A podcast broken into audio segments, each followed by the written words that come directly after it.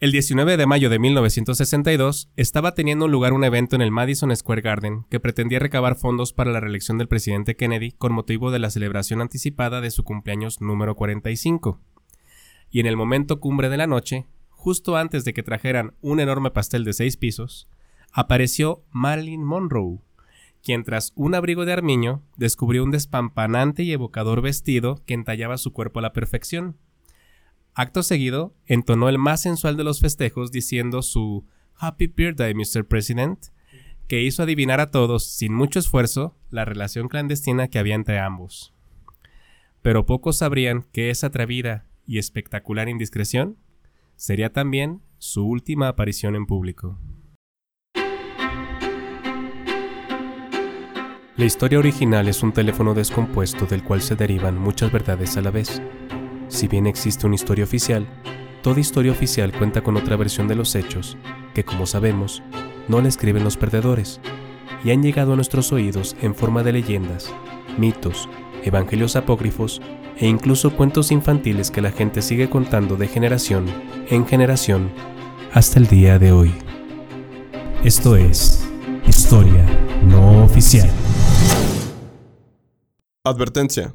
El contenido de este programa está hecho únicamente para tu entretenimiento. Los comentarios o conjeturas que se hagan en él están basados en el trabajo de investigación que nuestros comentaristas han tomado de diferentes fuentes y representan únicamente su opinión. Al final, la decisión de cuál historia creer es tuya.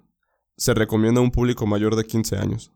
Bienvenidos al octavo episodio de Historia No Oficial, su podcast de cada semana. Yo soy César Sur y para presentar la historia de hoy me acompañan como siempre Nancy Gutiérrez Hola chicos. y Gerson Ortiz. De chill. Ah, Ay, no más. Sáquenlo.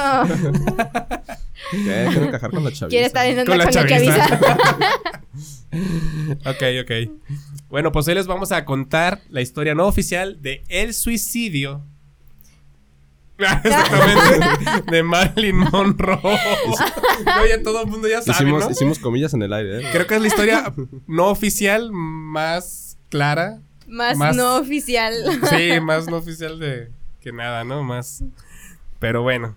Ah, bueno, antes, antes de, de empezar con el tema, eh, quiero hacer una fe de ratas. Porque en el episodio te robó? pasado. Ajá, ¿quién te robó? No, no, fe de ratas. Ah, ya. De erratas. O sea, de que me equivoqué en el episodio pasado en- en- cuando mencioné que Biden había sido secretario de gobernación de los Kennedy. No, de los Bush. Ajá. No fue secretario de gobernación, había sido el secretario de Relaciones Exteriores. Que el puesto de allá es este mm, presidente del Comité de Relaciones Exteriores. Ah, Ese fue el puesto de Biden con los Bush. Y de ahí pues ya agarró poder. Fue, fue también vicepresidente de Barack Obama. Y ya ahora presidente. Ah, ya vale madre, vamos a tener que grabar otra vez todo el capítulo anterior. No, no, no, no. Porque en realidad pues sí era parte del gobierno, sí era parte del... Lo edito, lo edito. no, era parte Le del... voy a del- cortar esa parte de la anterior y le pongo esta. Nada más a escuchar. eh, ¿Cómo es? ¿Cómo es el puesto? eh, presidente de Relaciones Exteriores. Cuando vaya a decir otro, se va a cortar y va a decir presidente de Relaciones Exteriores y lo va a seguir otra vez. en-. Y bien, bien seria la voz, ¿no? En esa parte. Pero bueno. Una vez aclarado ese punto. Sí, Pero aclaro ese punto nada más para decir que sí estaba era parte del gobierno, nomás no era el secretario de gobernación, sino el de Relaciones Exteriores, que de hecho participó mucho, influyó mucho en que hubiera guerra con Irak y en lo de las Torres Gemelas. Este, y también les quiero recomendar una de las películas, eh, ya ven que les he recomendado algunas, Ajá. eh, El hombre del año con Robin Williams. Ahí hablan mucho de cómo hacen una campaña al estilo Kennedy para llevar a un presentador como tipo Oprah Ajá. este, que la gente, pues es muy cómico y todo, y la quiere, la gente lo empieza a querer mucho y lo pide para presidente y llega a la presidencia. Pero ahí se ve cómo manejan la campaña como el estilo Kennedy y hasta mencionan el discurso de Gettysburg de Lincoln. Entonces como que queda mucho con el episodio de, del asesinato de Kennedy. Ok. Entonces les recomiendo mucho. El hombre del año con Robin Williams. Véanla, muchachos. Bueno, hay una recomendación para el fin de semana. Empieza con el tema. Y bueno, sí, ahora vamos ya con el tema. Este, Tenemos público, tenemos público. Sí, exacto. Entonces, bueno, vamos con la biografía. Obviamente tenemos que ver un poquito de la vida de Marilyn Monroe para entender su situación y sus casos, ¿va? Va. Y chequen qué vida tuvo. Marilyn Monroe nació el primero de junio de 1926 en Los Ángeles, California, bajo el nombre real de Norma Jean Mortenson o Norma Jean Baker. Y ahorita les explico el porqué de la imprecisión con sus apellidos. Ajá. Porque lo primero que les quiero decir es que desde su nacimiento su nombre estuvo muy ligado al cine. ya que recibió el nombre de Norma en homenaje a la actriz Norma Talmadge, quien fue una de las más grandes estrellas de la época del cine mudo de Hollywood. Es decir, que era la favorita de su mamá y como ahorita los papás que le ponen Cristiano o Messi a sus hijos, pues ella le puso Norma. ¿Ok? Este, y lo segundo es que desgraciadamente su infancia fue una de las peores de las que yo haya podido saber o escribir sobre un artista. Ya vimos el caso de Miroslava, que si se acuerdan también fue una infancia muy trágica, muy triste. Sí. Y les dije, si se acuerdan, que se parecía mucho a este caso. Casi en todo, porque hasta mueren. Es muy similar. Este. as- Spoiler. Spoiler. Bueno, todo el mundo sabe que. Cómo murió, pero ¿Cómo bueno. no sigue viva? Bueno, así que voy a comenzar hablando de sus orígenes y de su niñez para que podamos ir comprendiendo sus circunstancias. Ok. Bueno, para empezar, su mamá se llamaba Gladys Pearl Monroe, que en español sería Perla Gladiola Monroe. Y nació el 27 de mayo de 1902 en Piedras Negras, Coahuila. Sí, Ándale. señor. Era mexicana su mamá. Ok. Era mexicana su mamá, pero el problema aquí no fueron sus orígenes mexicanos, sino que al igual que luego le va a pasar a su hija, Gladys tuvo una vida amorosa bastante difícil y tortuosa. Como Pues- la mía. Ah. drama, drama. Vamos a la drama queen. Pues antes de ser abandonada por el padre de Marilyn, a meses de haberse casados, de haberse casado, había sufrido allá de abusos por su anterior marido, que era Jack Baker, quien luego de que Gladys le pidió el divorcio, se llevó a los dos hijos que tenían, Robert y Berenice Baker, a vivir con él en Kentucky. O sea que prácticamente los secuestró. O sea, ¿te quieres separar de mí? Ok, me divorcio, pero me llevo a los niños. Y ¡Pum! Desapareció. comer Pollito. No, no, Ay, a- no a Kentucky Fried Chicken, Ah, a Kentucky el estado. Ah, ya. ¿O qué es municipio de allá? Creo que es Comunidad. allá, allá. Allá en Estados Unidos. en los- Bueno, su segundo esposo, eh, su segundo esposo, que fue el padre de Marilyn, Martin Edward Mortensen, fue un inmigrante noruego que en realidad nunca se enteró de la existencia de su hija, debido a que Gladys se dio cuenta de que estaba embarazada hasta meses después de que se separaron, de su separación. Mm. Para cuando Marilyn nació, Gladys ya había conocido y estaba trabajando, cortando negativos de película, para el antiguo jefe de Edward, Charles Stanley Gifford. Y por eso se suele decir que Charles fue el verdadero padre de Marilyn. Pero lo único que sabemos de cierto es que Gladys utilizó mal el apellido de su segundo ex esposo y registró el apellido Mortenson en vez de Mortensen en el certificado de nacimiento de Norma e indicó la dirección del padre como desconocida. Mm. Recordemos que en esa época tener un hijo fuera de matrimonio era mal visto por la sociedad y considerado ilegítimo, o sea, le decían bastardos. Ajá. O sea, tener una hija bastarda, ¿no? Sin papá. Oye, entonces, ¿tu papá era noruego? Ajá. Ajá. Y ella mexicana. Sí, ¿Y dónde se conocieron? un inmigrante en Estados ¿En Unidos. Estados Unidos? Sí, en Los Ángeles. ¿Qué, qué dijo? ¿No se conocieron? ¿En dónde se conocieron? Ah. En un café. Fue en un café. No pasa. sí, está bien. También eso está chida. De hecho, la madre de Gladys y abuela de Marilyn, se llamaba Della Monroe, no estuvo de acuerdo con que la niña llevase el apellido de su padre desaparecido y bautizó a la niña como Norma Jean Baker, utilizando el apellido del primer esposo. Este que había sido legítimo y pues por el cual por el cual Gladys se llamaba en ese momento ya se llamaba Gladys Pearl Baker, no Gladys Pearl Monroe. Ya ves que en- allá se cambian el nombre cuando se casan, tienen dos. Este, lo que puede ser una muestra de que estaban tratando de encubrir la, la ilegitimidad de, de la niña, ¿no? Sí. Así como imagínate a la suegra, ¿no? De, óyeme, ¿cómo que le vas a poner el apellido de él? Ahora le pones el tuyo, que no es tuyo, pero es el único oficial que tenemos, ¿no? Y por eso los dos apellidos, uno en el registro civil como Norma Jean Mortenson, en vez de Sí. Mortensen, y otro en la iglesia como Norma Jean Baker. Ok. Ok, Entonces tenía esos dos nombres. Con Gladys, Marilyn o Norma, Norma Jean para estas fechas, porque todavía no se llamaba Marilyn, este, siempre tuvo una relación tormentosa con su mamá. Pues a ella siempre le asustó la idea de crear una bebé fuera de matrimonio y en realidad nunca pudo hacerse cargo de ella, ni económica ni emocionalmente. No era muy afectiva con ella. Así que la pequeña Norma sufrió una infancia muy dura pasando de hogar en hogar y conviviendo con su madre muy poco, ya que desde pequeña y por problemas económicos, Gladys dejó a Norma al cuidado de unos padres adoptivos de nombre Albert e Ida Bollender, quienes eran un matrimonio de cristianos evangélicos pentecostales que vivían en el pueblo rural de Hawthorne. Dato no menor es que Gladys pertenecía a la iglesia de la cienciología, famosa por... ex- ¿Sí la conocen? Sí. Es famosa por exigir la, obedi- la obediencia ciega de sus fieles, Ajá. separarlos de sus familiares y amigos, les además de quitarles todo su dinero y creer Las en sectas. extraterrestres. De, de hecho, Y creen en el, extraterrestres el que la creó fue un maldito perro bastardo. Sí, y, y era, eh, era escritor de ciencia ficción. el que escribió.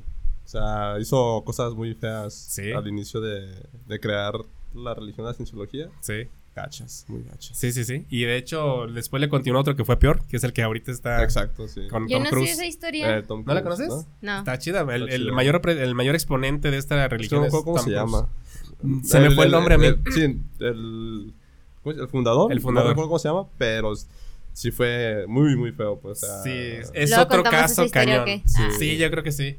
De- o sea, hay para sectas hay desde sí, uf.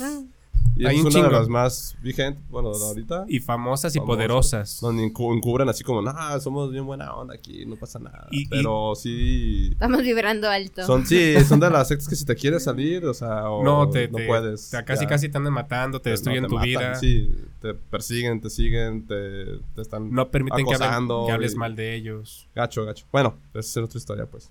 ya sé. Sí, pero, Pero buen dato. sigamos. Buen dato. Este. Ahora, cuando su situación mejoró y pudo conseguir un préstamo para comprar una pequeña casa en Hollywood, pues, ahí ya vivían, pues vivían en, en- en Hollywood, no es que se mudaran a Hollywood, vivían en Hollywood, California. Este, pudo conseguir una casa, regresó por su hija y se la llevó a vivir con ella. Para entonces, Norma ya tenía siete años y había vivido en más de una docena de hogares. Entre las casas de crianza y orfanatos, eran Ujú. 12. Había estado Norma es. Marilyn, ¿verdad? Sí, Norma Jean, la niña. ¿Y por qué no le decimos Marilyn para no revolvernos? ¿Le digo Marilyn entonces? Sí. Para- bueno, O sea, para que no se... ya, ya diste el dato de que tenía varios nombres, que- pero ya ajá. que referirnos como Ajá. Como Marilyn, ok, para que no se confunda. o sea, ya sí, ya en, en cinco años después ya se da como el por qué le dan ese nombre, pues ya lo explico. Ya después, Ah, es ok. porque se fue al espacio y con un conejo. Ah. Ah, no, ese, ese es Marlin. Ah, sí, el marciano, perdón. me- de repente. me yo. Está con Space Jam este. Ya, no, Marilyn. Marilyn, ok. Bueno, le vamos a decir entonces Marilyn. Marilyn. Marilyn. Ok. Otro le quiere cambiar otra vez el nombre Marilyn. bueno, pues entonces cuando regresó su mamá, ella ya ha vivido como en 12 lugares entre orfanatos y lugares de A crianza los y siete casas. años. De, así, a los siete años ya. O sea, no, no tenía una casa estable, ¿no? Ajá. Entonces, este, además, ella ya se había acostumbrado a los actos repentinos de aparición y escapismo de su mamá. O sea, que llegaba, la dejaba en un lado, se iba, luego volvía, la, la llevaba a otro lado y se iba. Sí, pues sí. O sea, así vivía con su mamá, o sea, la relación era muy poca. De hecho, en el libro de las memorias de Marilyn Monroe, publicado en 1974 por su íntimo amigo y fotógrafo de cabecera Milton Green, que pues era otro amiguito ahí de Marilyn, se rescataron las siguientes palabras en un manuscrito que Marilyn guardaba en un cajón de su cuarto. O sea, que se recuperó este manuscrito. Y fíjense lo que dice ella en sus propias palabras. Las personas que yo creía mis padres tenían hijos propios. No eran mezquinos, simplemente eran pobres. No tenían mucho que ofrecer a nadie, ni siquiera a sus hijos, y cuando me volteaban a ver, no, que nada, no quedaba nada para mí. Tenía siete años, pero me tocaba trabajar en casa, lavaba platos, fregaba pisos y hacía mandados. Mi madre apareció al día siguiente. Era una mujer muy guapa que nunca sonreía. La había visto a menudo, pero no sabía exactamente quién era.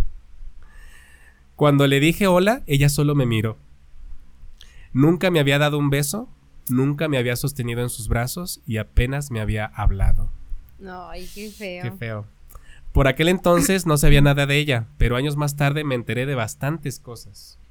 Cuando ahora pienso en ella, el corazón me duele el doble de lo que me dolía cuando era una chiquilla. Pues sí. Me duele por las dos. Imagínense de las cosas que se enteró. O sea, a las, a las dos le empieza a doler. no, no. No, de las cosas que se enteró de, de por qué ella no estaba con ella. O sea, qué habrá tenido que hacer para conseguir una casa, para Sí. poder vivir, sobrevivir allá en Estados Unidos. Este, la mamá de Marilyn que la tuvo que andar dejando por todos lados para que la cuidaran. ¿no? Entonces fue una vida muy dura. Y una relación muy difícil. La pobre. ¿Y, y, eh? Y la traían de Cenicienta. Yo, sí. En todas las casas que llegaba, pues, pues te voy a No, cuidar, gratis, pero pues tú haces el que hacer, tú haces de todo. Y así vivió. Pero te faltó ahí, Esperancita. ¿Cómo era? Maldita lisiada. No, de la Esperancita. Ah, la esperanza. ¿Pero no es la misma? ¿No es la misma? Ah, no sé. ¿No es el mismo A meme? ver, tú eres la... Mm, Maldita lisiada. ah. Te faltó ahí No, sí. maldita lisiada. Sí, sí, sí, Es de de la, la misma novela, sí es de una novela. Sí. Eh, amigos, sí sé. bueno, Ya está en, en- ¿Cómo dijo ese ratito el Gerson? En, En onda con la onda chaviza. ahí estoy contando con la chaviza por eso. Bueno, cuando les dije que su infancia fue muy dura, no bromeaba. Incluso la Ah, yo relación. pensé que sí. Ah, no acabas de ver. Ahí les va. Incluso la relación que apenas estaba iniciando entre Marilyn y su madre, o sea que apenas había llegado con ella a los siete años, terminó de súbito luego de que un día, al volver a casa, no la encontró porque su abuelo Tilford Hogan se había suicidado. Y Gladys, o sea, la mamá, sufrió de un colapso mental tan fuerte que le diagnosticaron esquizofrenia paranoide, por lo que la internaron en un, en un hospital psiquiátrico, le internaron, y se quedó allí hasta el día de su muerte en 1984. O sea, eh, a los siete años eh, vuelve por ella y apenas llevan como un año juntas. Eh, el, el- el abuelo, el papá de Gladys, este, se suicida. A Gladys le da este ataque, un shock en la cabeza y se la llevan y ya no la vuelve a ver Marilyn nunca más. Ay, qué fe- O sea, Qué bueno, la va y la visita, porque sí la va y la visita, hay fotos donde ya de grande se ven, pero la va y la visita a un hospital psiquiátrico y ya no la vuelve a ver normal nunca. Ay. Imagínate qué, qué duro, ¿no? Este, o sea que Marilyn no volvió a tener contacto con su madre en casa. Y como todavía era una menor, tuvo que vivir esos años entre un orfanato, la casa de los abuelos y algunas personas que quisieron adoptarla. Entre ellas, la mejor amiga de su madre, Grace McKee. McKee se hizo cargo de la niña luego de que el Estado declarara mentalmente incompetente a Gladys. Sin embargo, poco más de un año después, la niña fue dada en adopción de nuevo porque al poco tiempo de que Grace, quien estaba en planes de boda cuando se hizo cargo de Marilyn, se casó y la pequeña acusó al ahora esposo de Grace de haberla violado. O sea que iba a una casa y como ya estaba un poco, un crecidita, las personas que estaban ahí, pues, bueno, en este caso el esposo, el nuevo esposo de Grace abusó de ella. Por este motivo, el señor Oli Brunings, un tío de Grace, consiguió la custodia de la niña y dijo, pues vente conmigo. Y en, y en la casa de los Brunings, la pequeña Norma vivió varios años de aparente paz, hasta que a los 12 volvió a ser violada. Ahora por uno de los hijos de, del tío. Ay, Y fue cuando la trasladaron con otra tía de Grace, la tía Anna Lower. Pero también fue cuando Marilyn se enteró de que tenía una media hermana mayor. ¿Se acuerdan que les dije que, que Gladys había tenido dos hijos con el primer esposo? Ajá. Y que se los había Se los llevado. Ajá. A una se llamaba Berenice Baker. Y se entera de que tiene una hermana y se empieza a escribir cartas con ella. Y esto le ayuda mucho a no sentirse sola y externar sus problemas. Decir, ah, tengo un familiar, o sea, no, ya no tengo a mi mamá, pero tengo una media hermana que era hija de mi mamá, entonces Sí. empiezan a, a relacionar y a mandarse cartas. Y esto le ayuda mucho a ella, a, a tener paz. Ya en casa de la tía Ana, las cosas iban mejorando para, Nor- para Marilyn. No solo por sus cartas con Berenice, sino por la estabilidad emocional que representaba estar en un hogar donde no la maltrataban ni la hacían sentir menos. Y tampoco la violaban.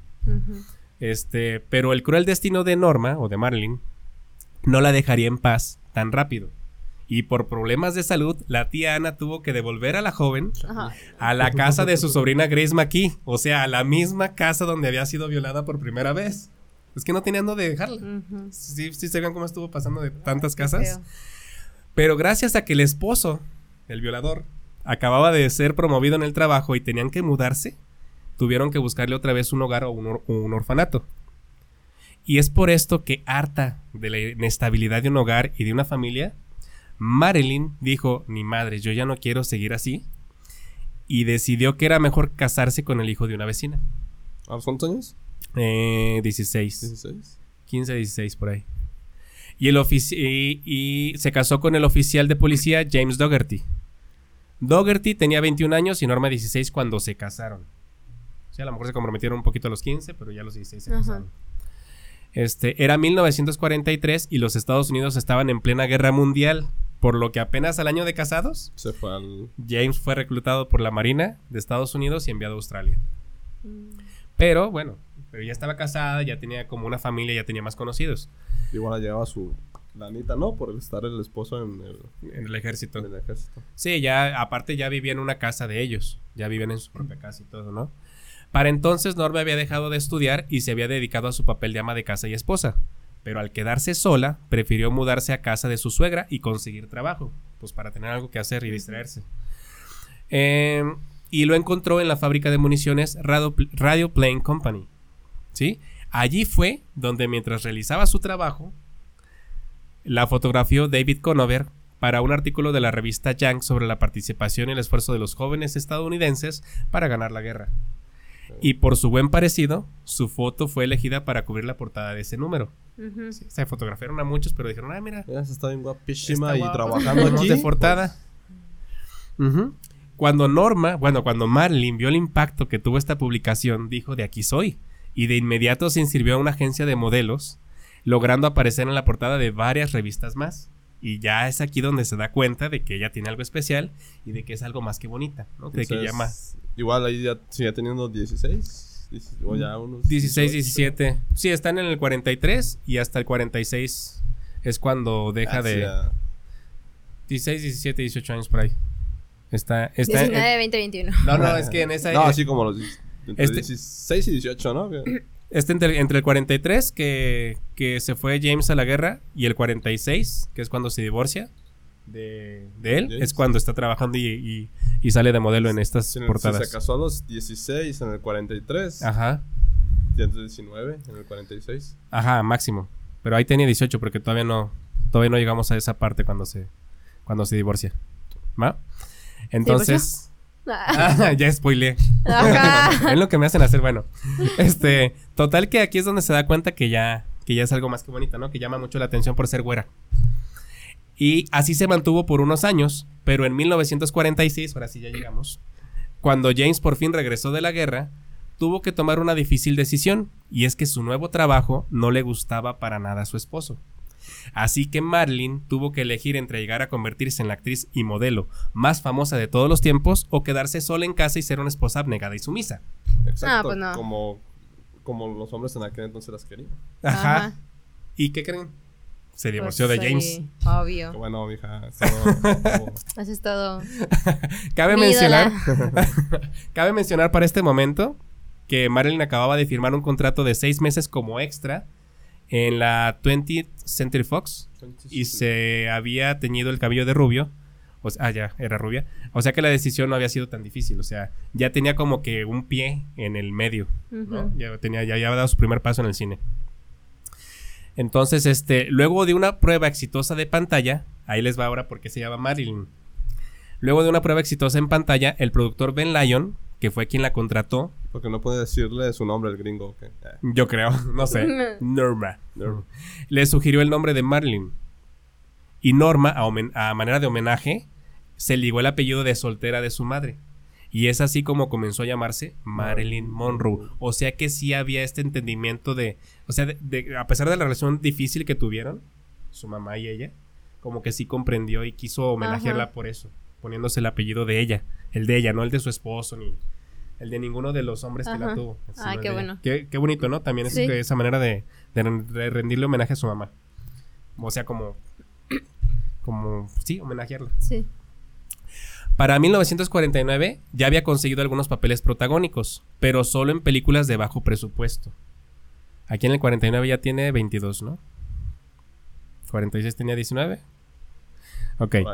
Ajá, entonces eh, estaba trabajando en películas de bajo presupuesto, pero ese mismo año, eso, eso cambiaría ese mismo año porque conoció a Johnny Hyde.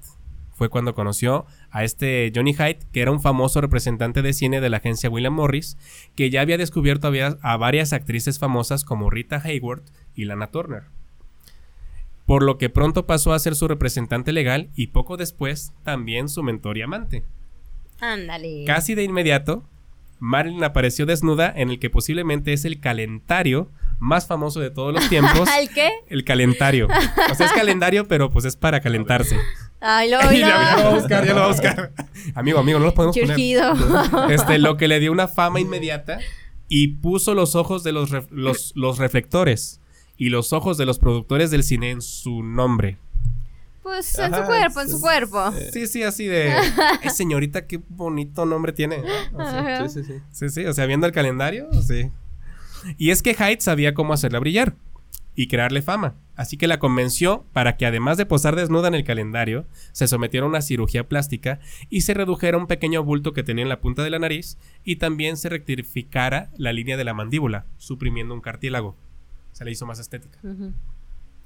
Tras la fama que le dio el calendario y su nuevo look, consiguió varios papeles estelares y se convirtió en toda una diva del cine y el sex symbol de moda, aunque las críticas sobre su actuación eran variables. O sea, está bonita, pero pues, estaba media mensa. Era como la güera tonta, pero bonita del cine, pero ya tenía papeles protagónicos, porque ya todos habían visto el calendario. Muy bien, entonces Sí.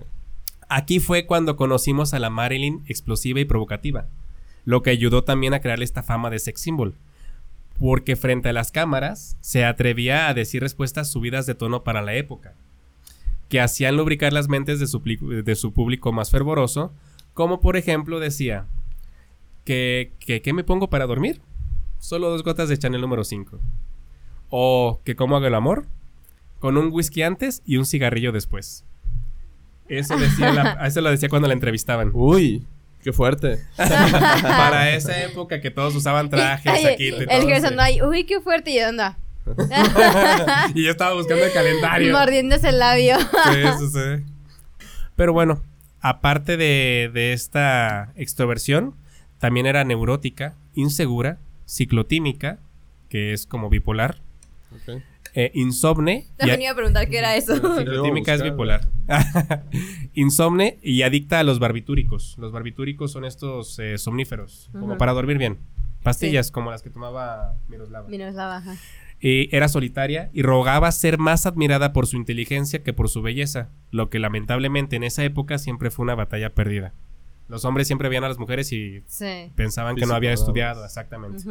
Y las querían, como decías, nomás para las labores de la casa. Con todo y eso, Marilyn no perdió la oportunidad de rechazar un papel coprotagónico. ¿De qué? Va de nuez. Con todo y eso, Marilyn no perdió la oportunidad de rechazar un, un papel al lado del mismísimo Frank Sinatra. ya.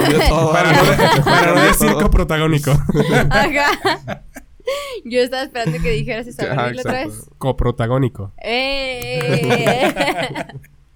Pero junta la frase ya está más cañona. Bueno, solo por no estar de acuerdo con el guion rechazó esto, ¿no? Ajá. Esta oportunidad. Lo que le valió una suspensión temporal del estudio y le va a traer problemas más adelante. Pero, Ay, no, pero ya no. conoció a Frank Sinatra. Y esto es muy importante, ¿sale? Aquí al inicio de su carrera. Ok. Va empezando y ya rechazó un papel con Frank Sinatra. Pero después sí trabaja con él y ya es cuando lo conoce. Y Frank Sinatra es un personajazo que ahorita van a ver qué onda, ¿eh? A ver, a ver. Pero fue A ver si durante esta bien. y fue durante esta suspensión del estudio que viajó a Corea entre 1954 y 1955 para entretener a las tropas estadounidenses cantando y bailando, Ah, lo que le generó fama de nuevo. Para ese entonces Marilyn estaba en su máximo auge, pues ya había protagonizado la famosa cinta La tentación vive arriba, que es donde Marilyn vuela su vestido al pasar por la ventila de un subterráneo. ¿Sí la ubicas? Ajá, Sí, sí. esa el es la más famosa, blanco, ¿no? sí. pues que es una de las escenas más icónicas y sensuales de la historia del cine. Además, también se había casado con el famoso jardinero central de los Yankees de Nueva York, el galanazo Joe DiMaggio. Y esa del, del vestido también se Este. hizo. ¿Galanazo? El galanazo. DiMaggio. Pues ve la cara que hace de galán. Velo, ahí como. Sí, así como que yo soy muy guapo. Galanazo, pero pues, un- ganaba bien, ¿no? Sí, era, era de los mejores beisbolistas de la época. Te digo que lo de la escena del vestido, también un montón de, de caricaturas de aquella época, Uh. como a cada rato la, Esa. la reproducían. Sí. Está Sí, sí, chida, sí. la neta, esta foto. Esta, o sea, fue. No que es icónica. Sí, sí, sí. Hay una estatua, creo que en Japón o en Tokio, que, ¿Neta? gigante, y la gente se para ahí en la lluvia. Ay, qué botona. para taparlos abajo del vestido. Es que se me hace Y se vuelve como... Ah, quiero se verá. Como coqueta esa foto así...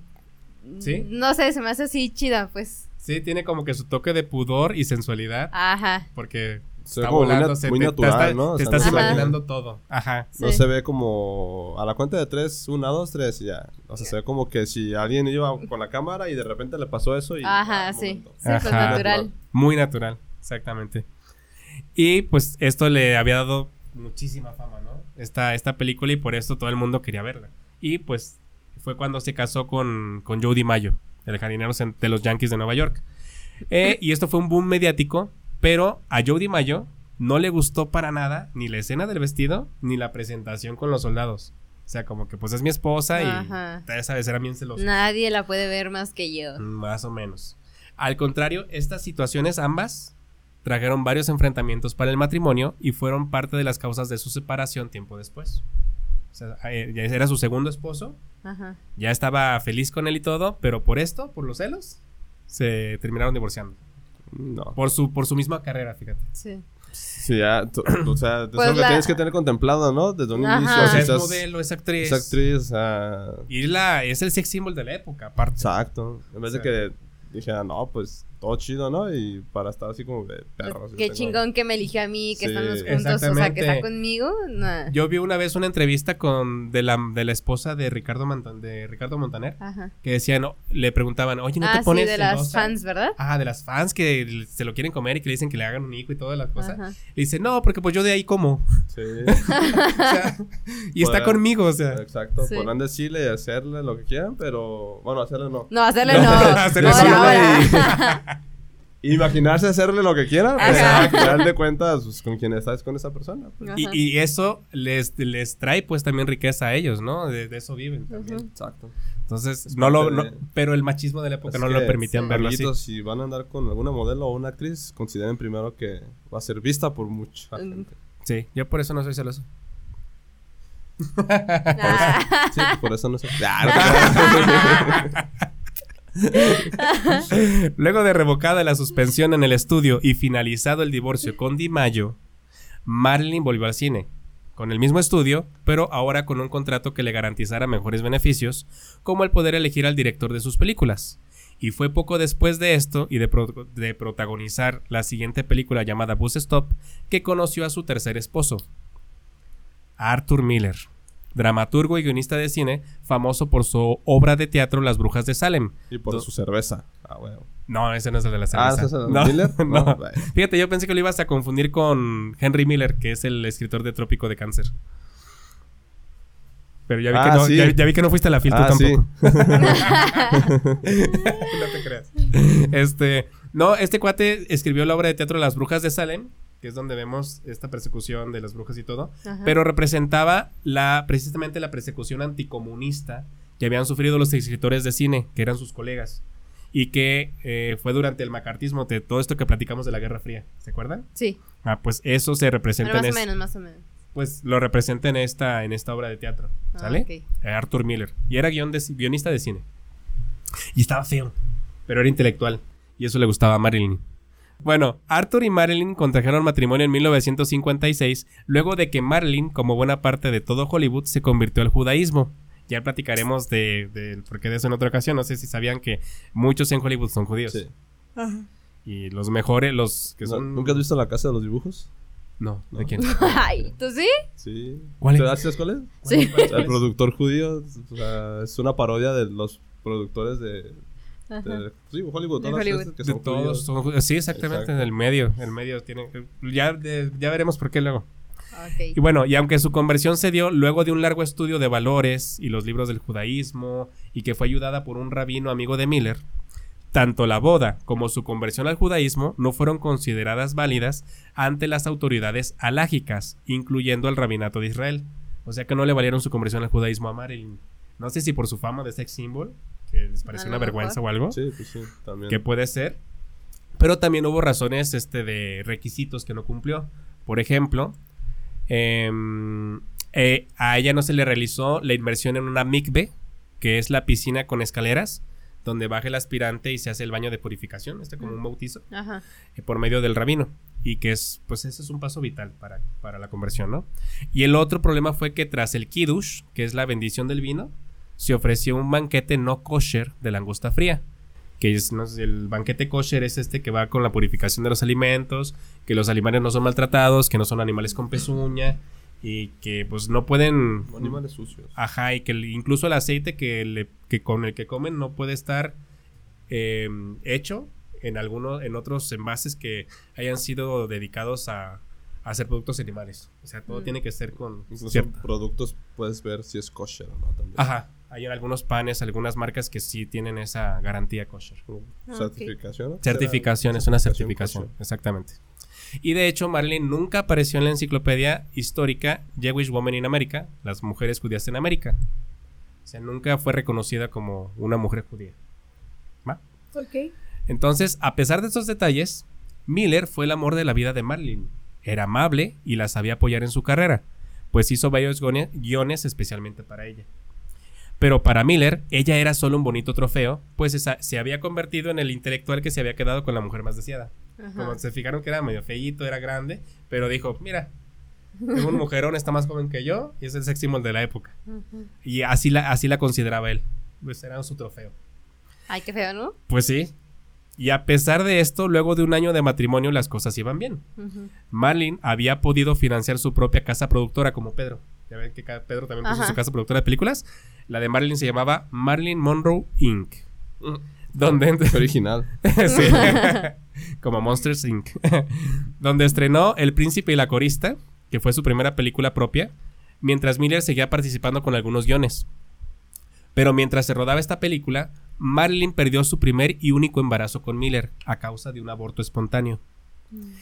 Lo cual le trajo varios trastornos emocionales y comenzó a tomar más barbitúricos, ya con frecuencia, ya como adicta.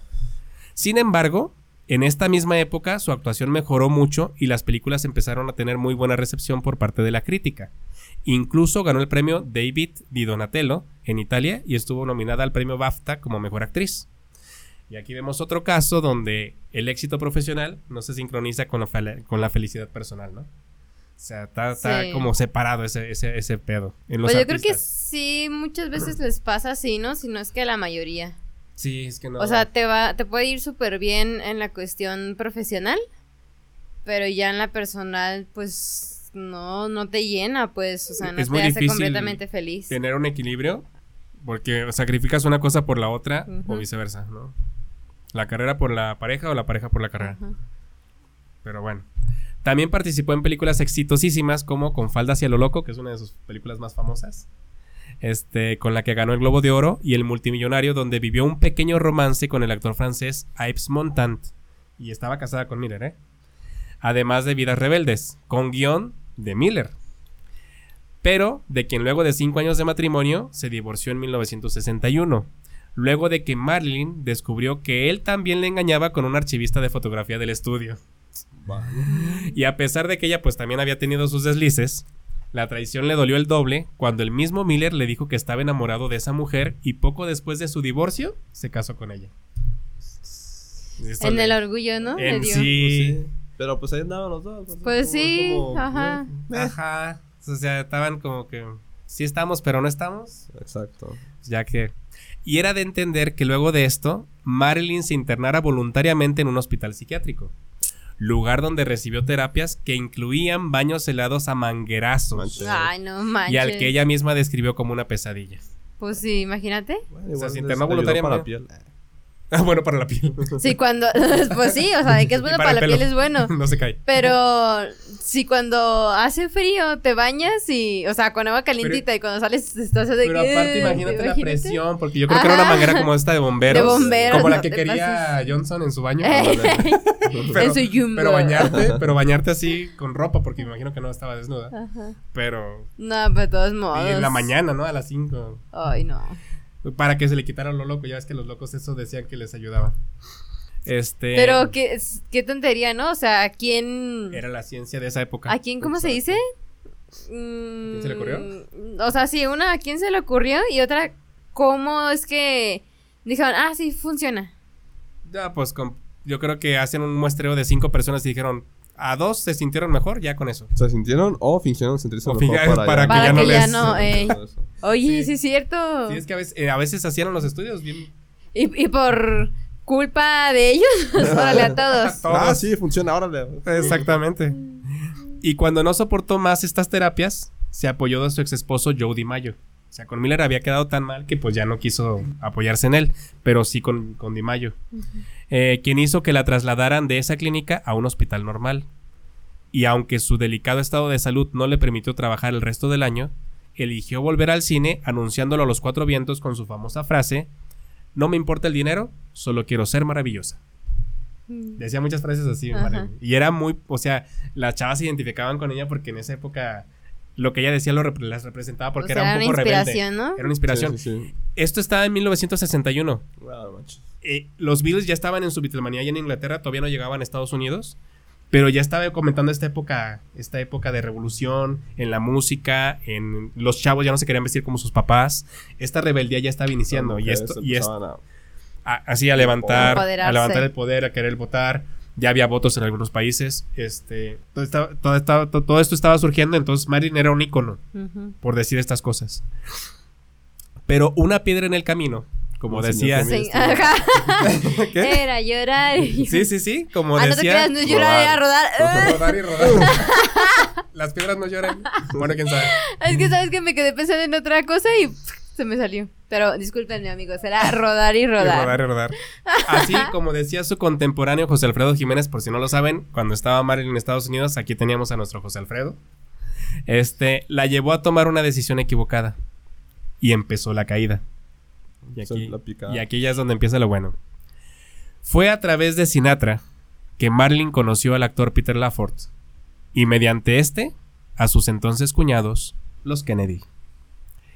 Esto ocurrió en febrero de 1962 cuando Patty Kennedy, hermana de John y esposa de Laford, había organizado una cena privada donde supuestamente Laford invitó a Marilyn, pero donde también estaría John sin Jackie. Qué casualidad. Y nuestro querido John F. Kennedy, mujeriego de costumbre, no dejó pasar la oportunidad de conocer, de conocer e invitar a Marilyn a un viaje que haría sin su esposa. Ah, mira. Mira, mira. Y así fue como ambos se convirtieron en amantes.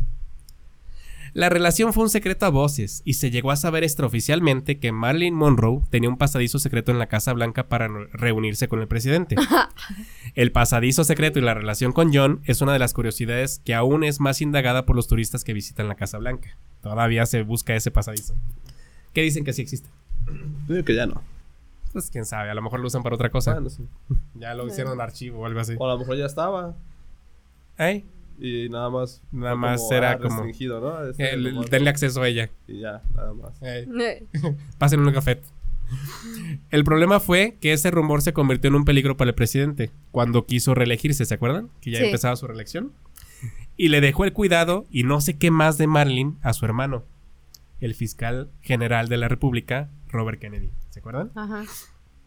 Según versiones no oficiales de la época, luego de esto, Marilyn estalló ante una amiga diciendo, me pasaron de uno a otro, me usaron, me siento como un pedazo de carne.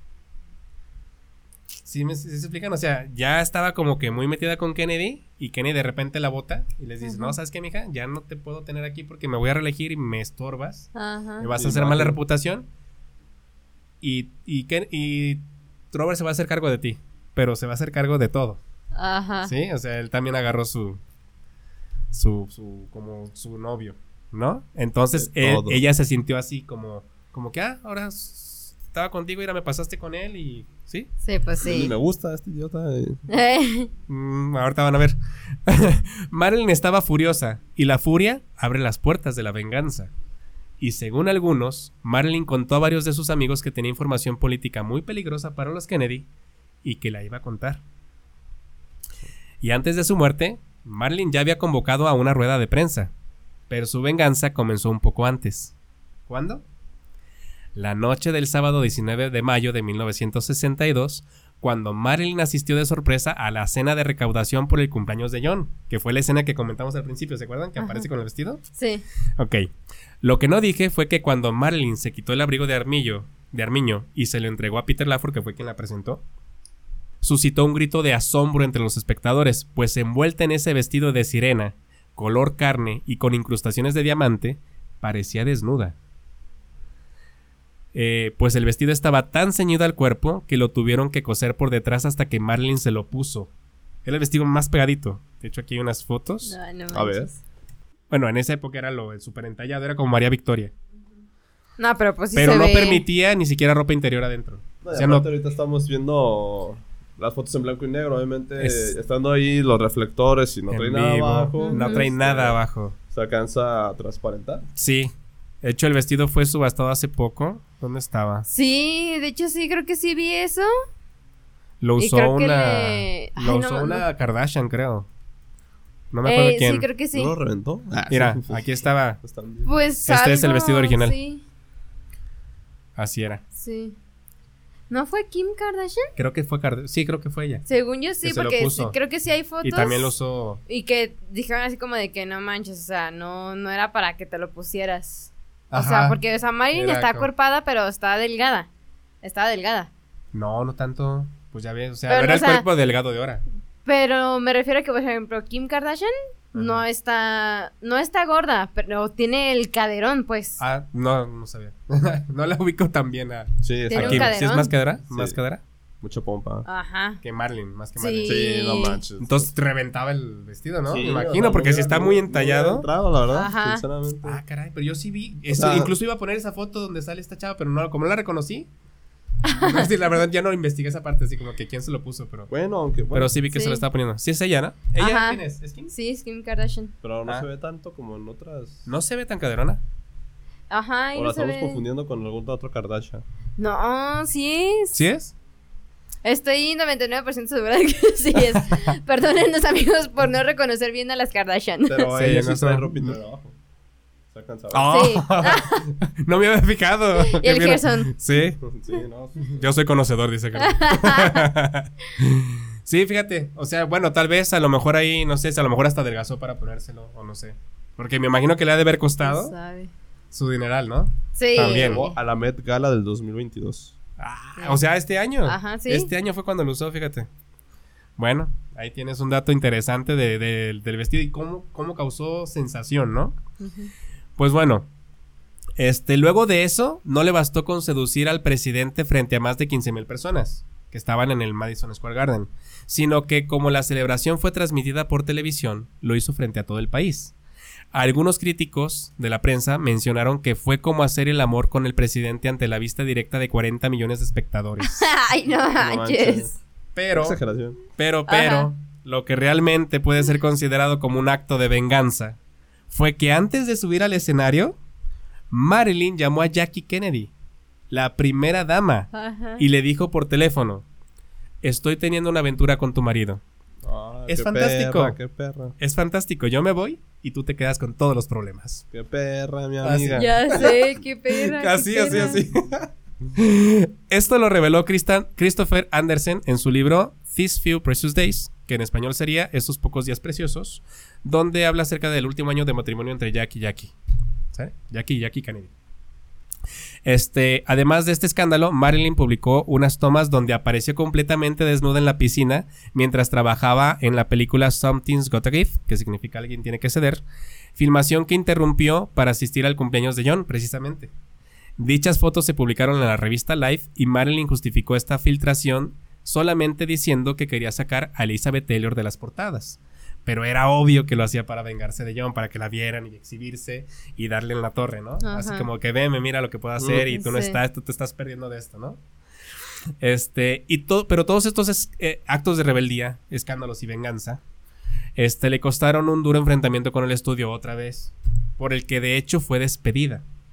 Y a pesar de que su coprotagonista, que ahora sí lo dije bien, Dean. Martin, Dean Martin, que también era compa de Peter Lafort, exigió su regreso y se lo concedieron. El filme quedó inconcluso y fue archivado.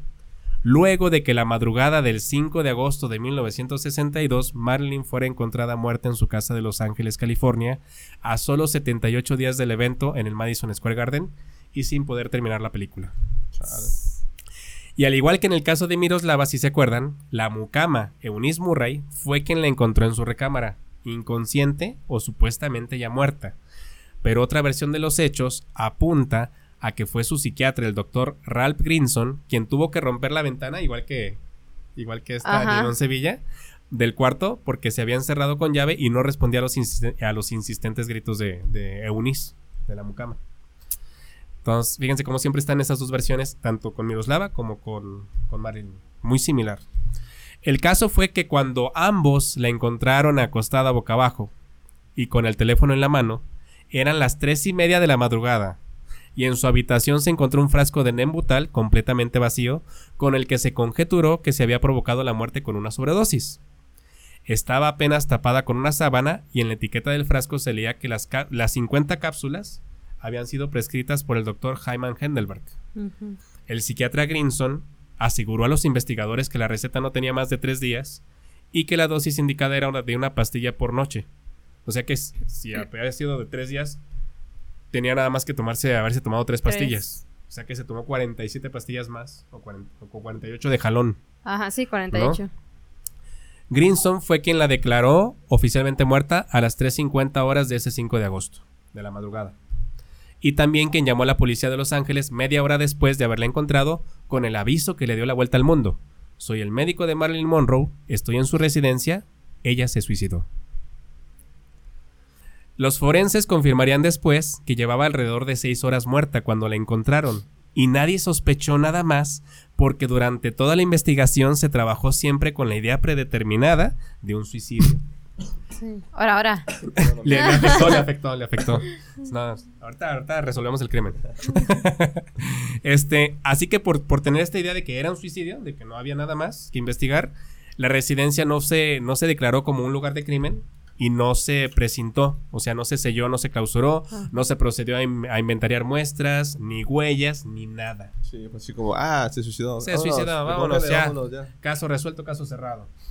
Y nadie, nadie investigó.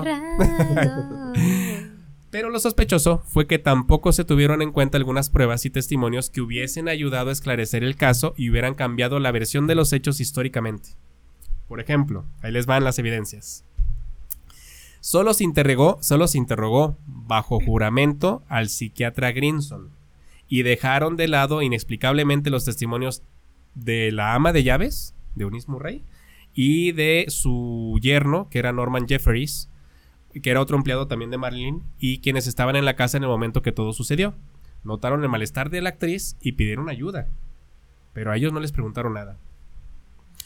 Tampoco se tomó en cuenta la declaración del oficial Jack Clemons, que fue el primero de la policía que llegó a revisar la escena y encontró que la habitación estaba impecable y prolija, o sea, con detalle. Sí, como si hubieran llevado nomás el cuerpo y lo hubieran puesto ahí y. Exactamente. Algo extraño ya que Marilyn era muy desordenada. Clemons también comentó que no encontró ningún vaso de agua con el que Marilyn se debía haber tomado semejante cantidad de pastillas, aunque este vaso posteriormente apareció por arte de magia en los reportes oficiales. Sí, pues sí. Sí, pues sí. Ah, ay, se nos olvidó el vaso. eh, ahí interrogan y, ah, anótale el vaso. sí, sí, sí. Anótale que había un vaso para que no. Tampoco sospecharon de que a pesar de los testimonios del médico y la mucama, que aseguraban haber encontrado a Marilyn desnuda y acostada de lado junto al teléfono, otros signos señalaban que el cuerpo había sido movido. Por ejemplo, el livor mortis, que es la lividez ¿Livor? postmortem. li- livor, ¿Libor o rigor? livor, ¿Libor? livor mortis, es li- lividez postmortem, significa. O sea, que la cuando te pones tieso. ¿No es rigor mortis? No es livor mortis, mira, lo puedes buscar en internet. De hecho lo busqué. Para yo también le había apuntado rigor. Sí, no, yo te Rigor, porque rigoroso te- Sí, de rigor. Pero es livor mortis, lividez postmortem significa. Este, y el livor mortis indicó que ella en realidad había muerto de espaldas y boca arriba. De espaldas y boca arriba, sí. Había muerto, no acostada boca abajo y de lado con el teléfono. ¿Se me explicó? Entonces, eso es bien importante porque eso sí quiere decir que movieron el cuerpo. Sí. También se supo que cuando llegaron la policía y los forenses, la lavadora estaba encendida y las sábanas habían sido cambiadas, lo que sugirió que al parecer Eunice Murray había limpiado la habitación a fondo antes de que ellos llegaran. Además, el cuerpo también tenía moretones y señales de golpes impropios de un suicidio. O sea, estaba golpeada, tenía moretones. ¿Y eso no lo investigaron? Eh, ¿Cómo dicen que es, es como lo del como lo del güey que se suicidó de cinco balazos? Ajá. Este se suicidó de cinco balazos. Se tomó pastillas, pero le quedaron moretones por las pastillas. Mm. Ya O sé. sea, ¿cómo qué, qué onda? También el diario personal que se sabía que Marilyn llevaba y guardaba en una caja bajo llave cerca de su cama desapareció junto, a su- junto con su agenda telefónica. Tenía un diario, ella llevaba siempre un diario rojo. Todo el mundo sabía eso. Era una costumbre muy normal de aquella época llevar diarios. Y pues sin duda alguna esto representaba que la escena del crimen había sido alterada. Otro dato sospechoso fue que la causa de, su muerte oficial fue tipificada como suicidio por sobredosis de Nembutal, que era un barbitúrico de moda en ese momento entre la comunidad de Hollywood. O sea que muchos eran adictos a esta cosa. Sí, sí. Muchos se lo recetaban los médicos, Como la ¿no? coca, Para ¿no? dormir. Eh. Como la coca. Ah, Sí, sí. como la- La cocaína, no la Coca-Cola, ¿eh? También. Esto a pesar de que el tanatólogo Tomás Noguchi, encargado de la autopsia de Marilyn, negó la presencia de esta droga en el estómago y que según declaró en su informe, el estómago estaba totalmente vacío. Estaban ayunas. Ajá, en ayunas y sin, sin rastros de esta droga. Entonces, ¿cómo se tomó 48 pastillas si no encuentras eso en el estómago? Como pueden ver, en este punto la verdad sobre la muerte de Marilyn entró en un torbellino de desinformación oficial que contrastaba con la evidencia encontrada, como siempre. Y de aquí que se llegan a confundir las certezas con las mentiras. Ni el más brillante ni al más brillante de los guionistas de Hollywood se le hubiera ocurrido esa bomba atómica de alcoba. Pero recordemos que Marilyn había sido esposa de uno de ellos.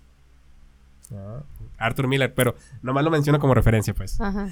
Este, también me pareció importante rescatar el testimonio de los dos empleados funerarios que prepararon el cuerpo de Marilyn en la morgue. Ellos fueron Alan Abbott y Ron Hast, veteranos en el tramo final de varias estrellas, quienes señalaron, señalaron en su informe del cadáver 81.828, que es el número del cadáver de Marilyn, dijeron que apenas la reconocimos, su cuerpo desnudo se veía descuidado y envejecido.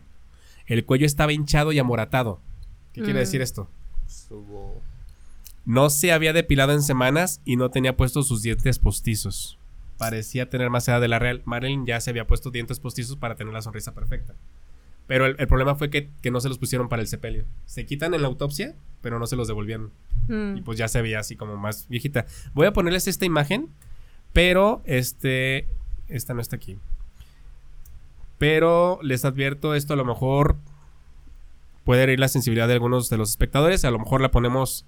La ponemos con este. ¿Cómo se dice? Eh, vetada. Bueno, O que la buscar, busquen. ¿no? O que la, O la pueden buscar. La pueden buscar si la quieren buscar. Sí, mejor. ¿Cómo a la ustedes- encontrar? ¿Cómo la encontraste? Ya es que como, como murió Marilyn Monroe. Aquí la pueden ver ustedes. Ah. O sea, todo eso es moretes.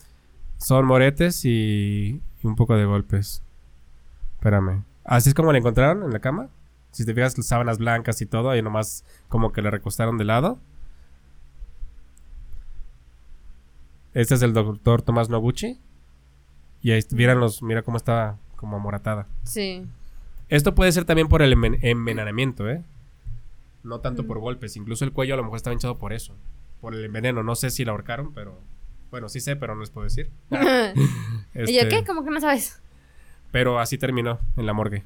Este ya es de la morgue. Si se fijan, pues nada. Ahí se le quitó todo lo guapa, ¿no? Bueno, esa no está tan. Tan cañona como pensé que iba a estar. ¿Sí? ¿Pensaste que iba a estar peor? Sí. No, está- Sí. A mí sí me dio la impresión así como que, ay, güey, o sea, porque, o sea, estaba, pues se supone que ella estaba bien, ¿no? O sea, estaba vestida, estaba haciendo una película, se supone que estaba, pues bien, maquillada y todo. Y pues, para todo lo que dicen que está como, como pareció, sí se ve medio, Sí. medio cañón. Si se fijan aquí, la versión oficial ya asusta por sí misma. Por lo que, pues ya no me voy a meter en detalles inverosímiles, inverosímiles contados por las autoridades, ya que también está el hecho de que, como en otros casos, utilizaron los antecedentes personales de la víctima para encubrir de manera más creíble el crimen, lo que ya podemos reconocer como un modus operandi de la CIA o del FBI, pues al igual que lo hicieron con Pedro Infante y sus accidentes aéreos, utilizaron la depresión de Marilyn en su contra. El suicidio no sería algo difícil de entender conociendo su pasado, pero además se corrió el rumor de que Marilyn ya se había intentado suicidar cuatro veces a pesar de que no se tiene ningún registro de esto. Mm. De hecho, no había dejado ninguna señal de querer hacerlo, ni escribió alguna nota donde se arrepintiera de algo, como en el caso de Miroslava, que supimos cómo, con qué se intentó suicidar y cuántas veces, ¿no? ¿Se acuerdan? Sí. Aquí no hay ningún registro de eso, de que, ah, es que se divorció de Mayo y se quiso suicidar, como en el caso de Miroslava. No, aquí no pasa nada de esto. Salvo por la vez que estuvo en tratamiento psiquiátrico por depresión luego del divorcio de Miller, y los antecedentes esquizofrénicos de su mamá, Marilyn no había tenido ninguna otra caída y era una mujer muy fuerte. Lo que sí se sabía, como ya sabemos, era que tenía información peligrosa y murió solo días después de haberla anunciado. Pero algunos periodistas atribuyeron esto al hecho de que Marilyn había vuelto a verse con Di Maio y la noticia perdió impacto. También dijeron que tal vez conocía algún secreto de estado de Kennedy, que algo de relacionado con los ovnis o algún secreto del Pentágono o de la CIA.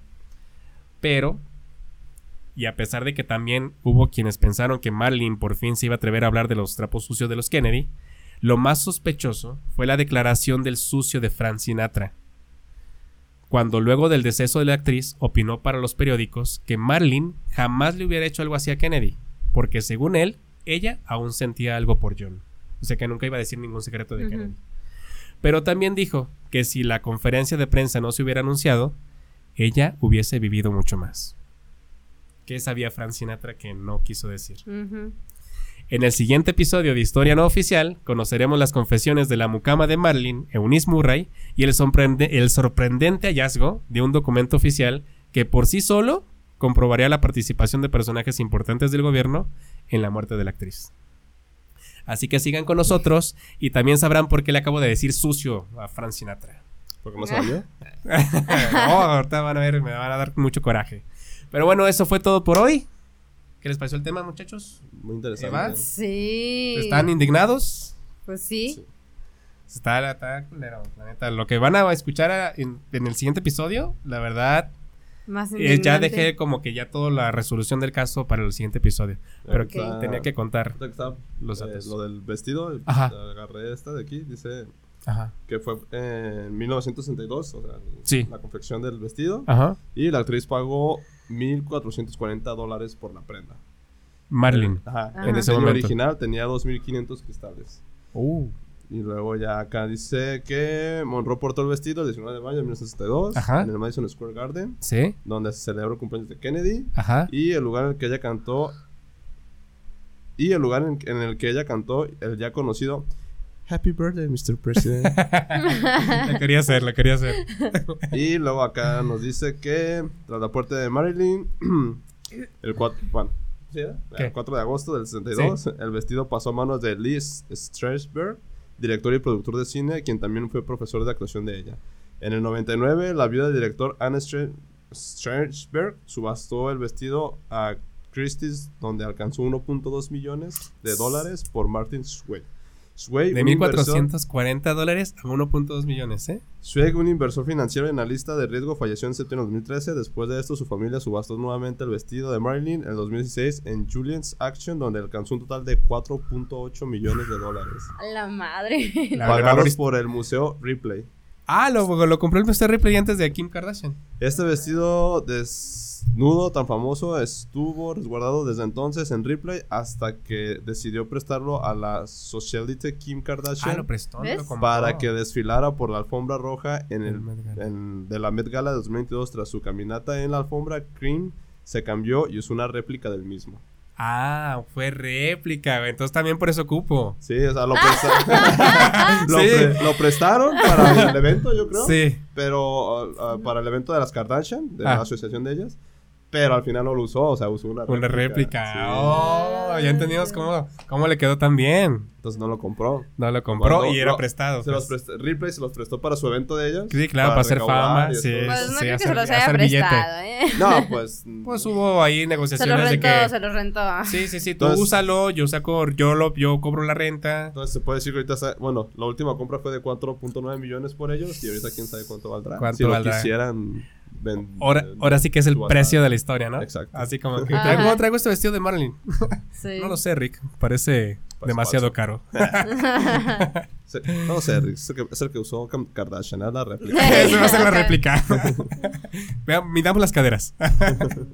Pero bueno, gracias por escucharnos. Síganos en nuestras redes sociales, por favor. Nancy, ¿cuáles son? En Facebook y en Spotify estamos como historianoficial.podcast. En YouTube e Instagram como historianoficial.podcast. Y en TikTok, nada más, ¿verdad? Sí. Arroba historia No, N pues, oficial. N oficial. punto podcast. Le pusimos De todos historia. modos, ya saben que aquí van a estar apareciendo por algún lugar de aquí. aquí, en la la cara de descripción. ya para si les gusta el contenido, nos puedan seguir, nos puedan compartir, nos puedan dar like. Y nos puedan todo. recomendar. Así Pues es. sí. Y sigan apoyándonos. Nos vemos en el siguiente episodio. ¿Y sabes Gracias por los datos. Estuvo Hoy sí va a haber chelas. Eso. Ah. y sí las traigo, ahora sí. Ahora Sí. sí hay. Bye. Bye amigos.